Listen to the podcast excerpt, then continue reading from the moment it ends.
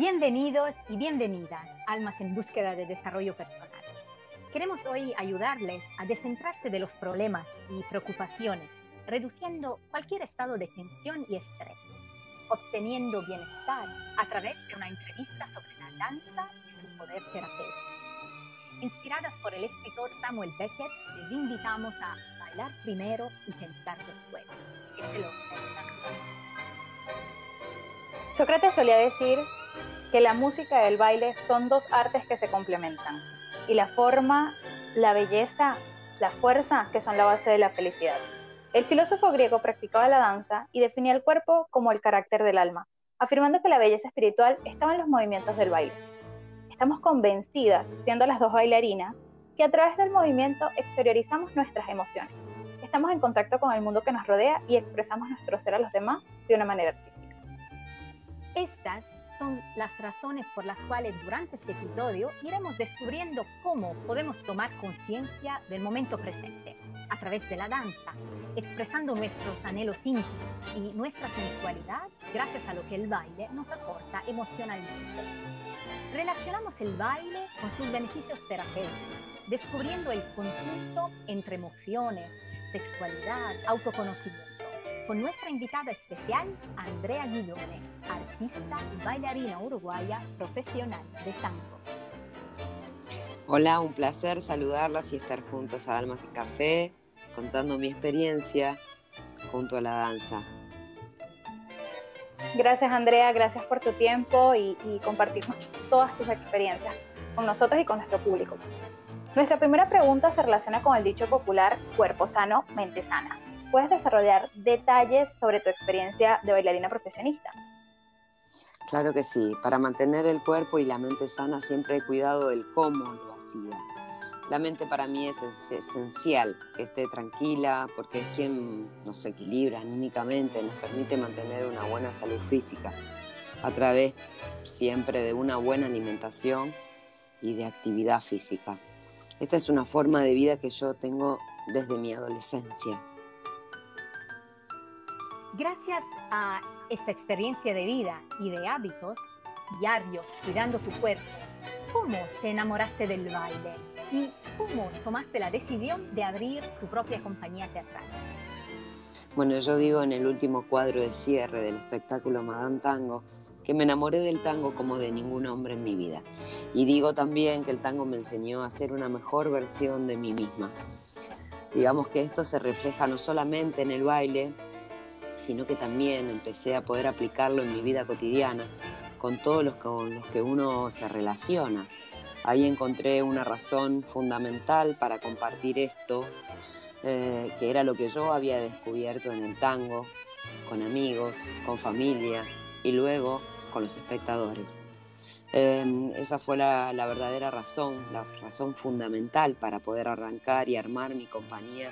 Y empezó este enorme desafío de comenzar a trabajar con mi propio producto y cómo quería que él fuera, ¿no? Todo esto fue a través de ensayo y error, pero hoy me siento muy orgullosa de lo que conseguí y de lo importante que fue en ese momento ese empuje de tener el objetivo de acerca a dónde quería eh, llevar este espectáculo, qué quería que vieran los espectadores, además de una danza, de una música, que es una danza popular y para todo tipo de edades. Eso era lo, mejor que tenía para mí el tango. Hay hoy por hoy una comunidad muy joven eh, y eso es lo que más me alienta porque creo que estas danzas sin lugar a dudas en mí lo hizo, es mejorar el vínculo conmigo y además con los que me rodean.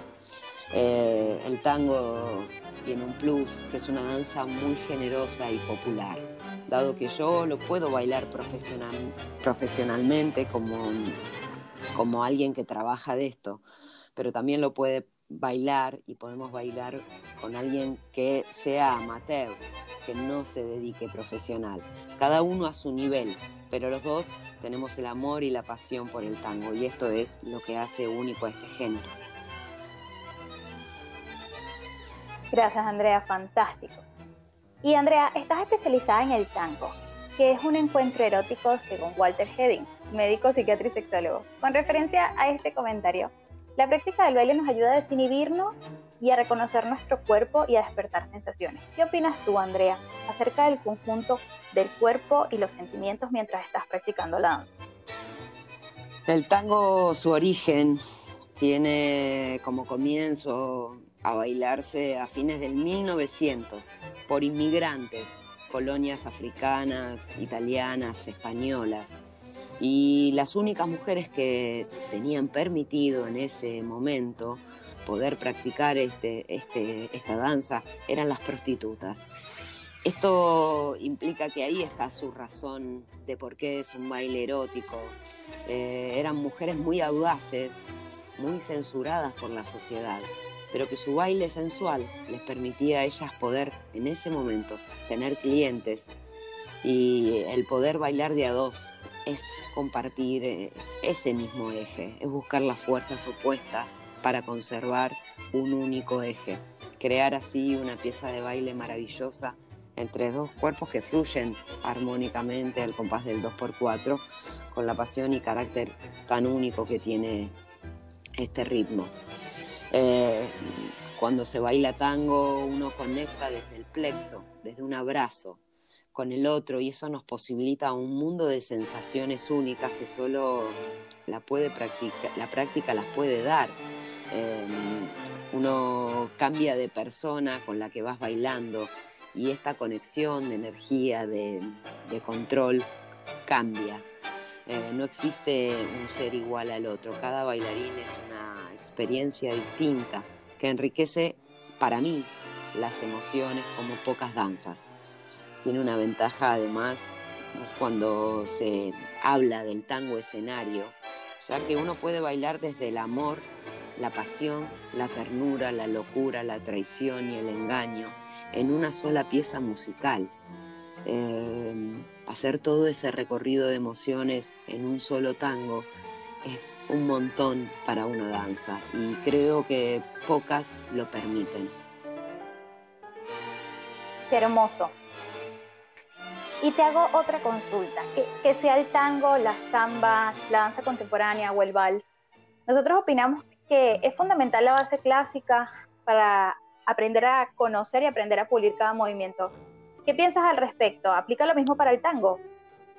Yo creo que si uno quiere hacerlo profesionalmente es fundamental, pero no es condición sine qua non en el tango, dado que eso enriquece, pero no necesariamente es excluyente. Hay parejas que son muy, pero muy buenas y que no tienen una, una base de danza clásica y tienen líneas perfectas. Para el tango, eh, la generosidad que permite es, y como yo siempre digo, que no discrimina a nadie, eh, ninguna condición ni limitación física eh, hace que vos no puedas acercarte a este ritmo. uno, sin lugar a dudas, cuando le ponen la técnica y trabaja para conseguirla y lo consigue y logra un nivel que alguien que no tiene danza clásica es a la vista este, muy, muy bello, muy bello de compartir, porque lo podés distinguir claramente quién tiene una danza clásica y quién no, pero eso es a gusto personal. Para el tango, repito, no es excluyente, es una posibilidad más. Muchísimas gracias. Y como nos aconsejaron Sócrates y Nietzsche también, bailemos solos o acompañados. Andrea, según tu opinión, ¿cuáles son los beneficios de los bailes en pareja? En el caso puntual que te puedo contestar del tango, la, esencia está en la conexión, está en la percepción, el poder escuchar al otro eh, sin que hable, dado que mm, tenemos otras posibilidades de comunicarnos, desde esa escucha corporal, sin saber lo que el otro va a hacer, seguirlo confiando en que siempre me va a cuidar y hacerme lucir. Y Andrea, el hecho de bailar con desconocidos, ¿cuál crees tú que es la ventaja o cuál es tu opinión al respecto? El bailar con alguien tango es bailar con el espejo, es entregarse a esa experiencia maravillosa para compartir emociones sin prejuicios, porque amigos tenemos como, como siempre en esto de este ritmo, tenemos la pasión y el amor por el tango. Entonces ese encuentro es maravilloso. Y cuando esa posibilidad de, bailar con un otro que no lo conozco, dejarse guiar por esa persona, confiar sin saber quién es en su experiencia, para poderte transmitir hacia dónde la mujer tiene que ir, eh, permite mm, algo muy lindo adentro de uno, que hoy para mi gusto falta mucho en esta sociedad, que es la confianza en el otro, y poder resolver entre los dos las dificultades que se presenten en el recorrido. Cuando se baila con alguien que uno no conoce, sabe que esas piezas de baile es una tanda y en esos pocos minutos uno puede conocer mucho, mucho de la forma de ser de la otra persona, porque nos permite, sin que se cruce una palabra, saber el amor, el respeto, el cuidado que el otro tiene hacia uno. Me encanta lo que acabas de comentar para desarrollar la confianza en el otro. Pero si bailas solo, también es importante confiar en nosotros mismos. ¿Qué sugieres? ¿Cómo se puede empezar? ¿Cómo esas personas quizás que tengan y se sientan incómodas, cómo pueden desarrollar la confianza en sí? Muchas veces los miedos aparecen, pero yo siempre digo que tenemos dos opciones, o que el miedo pueda, o poder ofrecerle a ese miedo recursos para avanzar y para salir de esa zona donde me limita a hacer lo que desearía, pero que por miedo no me animo. Todo en esta vida es un proceso, nada se aprende de la noche a la mañana. Lo que sí, uno tiene que saber que día a día, sumando, ya sea clases, ya sea ver videos, ya sea escuchar música, ya sea comprender la historia, va a ser avanzar hacia este lugar que es de poder bailar solo. Em, siempre tenemos medidas con las que nos comparamos y eso nos hace muchas veces justificar por qué no lo hacemos. Lo que siempre digo es que todo comienza un día y es tomar la decisión y comenzar un recorrido donde sabemos que es un proceso, donde el animarse a hacer algo todos los días en pro de ese proceso es lo que va a llevar un día a conseguir el objetivo hoy te planteaste como un miedo y un desafío por delante. Gracias, Andrea, por habernos regalado tus conocimientos, tus experiencias enriquecedoras. Les invitamos a todos a autodescubrirse con el arte de bailar sin miedos ni vergüenzas, sino chateando y comunicándose con su cuerpo y con su alma, por supuesto.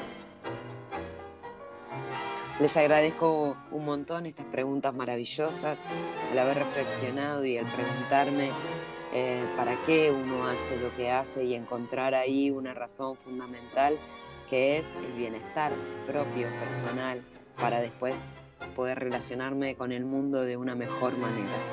El baile me ha abierto muchas posibilidades, me ha hecho conocerme más a mí como persona y de toda la capacidad como ser y como técnica que me ha abierto el tango en, esta, en este mundo y poder compartir eso con muchísimas personas y haberle acercado a cada uno de los espectadores, ya sea un recuerdo, ya sea una imagen, ya sea ganas de bailar, ya sea lo que sea.